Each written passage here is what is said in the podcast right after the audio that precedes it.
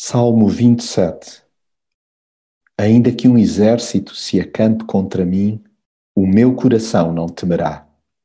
Ainda que a guerra se levante contra mim, conservarei a minha confiança.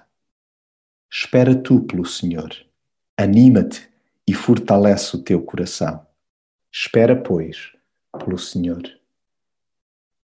A escuridão e as águas agitadas fazem parte da vida esses momentos sem chão aumentam-nos a pulsação e destabilizam-nos por dentro. Exatamente por causa disso, é bom treinar a nossa confiança em Deus, que tudo clareia e nos insufla de si mesmo, para que boiemos em situações críticas. Declaremos-lhe, mas sobretudo repitamo-lo para nós mesmos, que não há que ter medo nem razão para nos assustarmos pois é Ele que defende a nossa vida. Por maior que seja a alcateia de malvados a tentar devorar-nos, há que depender daquele que se mantém inteiramente ao nosso lado. Não seremos poupados a experiências aterradoras, mas contaremos sempre com a Sua presença.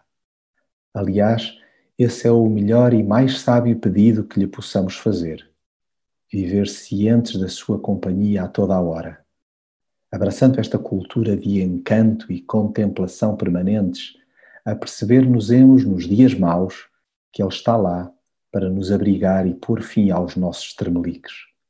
Desta forma, tornar-se-á recorrente a vontade de gritar alegria e cantar melodias a Deus. Até porque Ele é o único que jamais nos abandona, pois o seu amor perdura para lá da ruptura de laços afetivos que tínhamos entre nós. Sim, Deus tomará conta de nós. Basta sussurrar-lhe: Ensina-me, Senhor, o que queres que eu faça e guia-me pelo caminho reto. Desta forma, acabaremos por contemplar a bondade de Deus na terra dos vivos. Toca, pois, a animar-me-nos mutuamente. Sê forte e corajoso e confia em Deus.